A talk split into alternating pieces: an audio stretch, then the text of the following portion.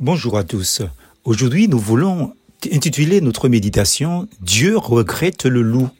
L'Éternel regretta d'avoir fait l'homme sur la terre et eut le cœur peiné. Genèse chapitre 6 verset 6.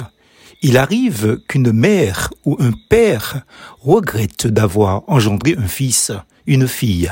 De mon ministère pastoral auprès de centaines de parents, j'ai hélas entendu beaucoup de phrases, mais de mémoire, celle qui m'a marqué à vie est celle-ci. J'aurais mieux fait de me casser une jambe plutôt que de te mettre au monde, disait un parent déçu de son enfant. Oups. Heureusement, dans ma fonction pastorale, il n'y a pas que du négatif dans les expériences avec les familles, converties ou non. C'est ainsi qu'une sœur et son mari me disaient leur joie d'avoir la dernière de leur fille très tard et que cette fille était pour eux le bâton de leur vieillesse. Une expression pour dire que c'est elle qui est là dans toutes les circonstances, dans les bons comme dans les mauvais moments. Preuve qu'un autre enfant dans la même famille peut consoler et accompagner papa et maman, car il est rare et heureux de savoir que tous les enfants ne déçoivent pas ouf. Bref, c'est d'une manière générale l'humanité sur laquelle Dieu penchait ses regards à l'époque de notre récit de Genèse, chapitre 6, verset 6, qui était déjà composé de créatures humaines dont la méchanceté, la malveillance et l'agressivité des uns rivalisaient avec celle de leurs voisins.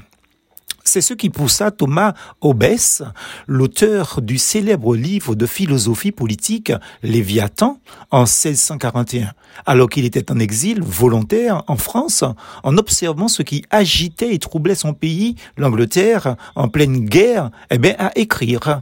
Il rédigea alors le livre du citoyen où apparaît la fameuse maxime objet de nombreux contresens. L'homme est un loup pour l'homme. Fin de citation. J'ai envie d'ajouter, ceci est le constat divin depuis la chute de l'humanité. C'est là que l'homme est devenu pour son semblable le pire des prédateurs, car il sait calculer. Pire, préméditer son geste, ou plutôt son attaque. Ce qui le rend cruel, c'est que sa motivation n'est ni la faim, ni la soif, ni la survie, tel l'animal, Caïn tue Abel, son propre frère, par jalousie, ce qui sera le premier attentat dans l'histoire de l'humanité. Pourtant, c'est l'homme qui est le chef-d'œuvre de Dieu. C'est lui qui est le couronnement de sa création. Et voilà que leur plus grand nombre était devenu un ramassis de gens dont l'égoïsme côtoyait la concupiscence et la méchanceté, le meurtre.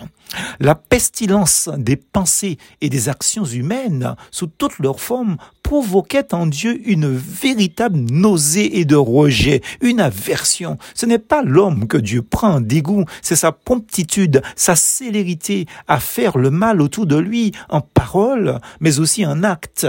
Dire que ce rejet était accompagné d'une profonde douleur serait réducteur. Jamais Dieu n'a pris plaisir à punir ni à condamner l'humanité. Dieu a toujours proposé une issue, un moyen de salut pour les individus. Ce n'est qu'à la dernière extrémité que Dieu frappe le coupable.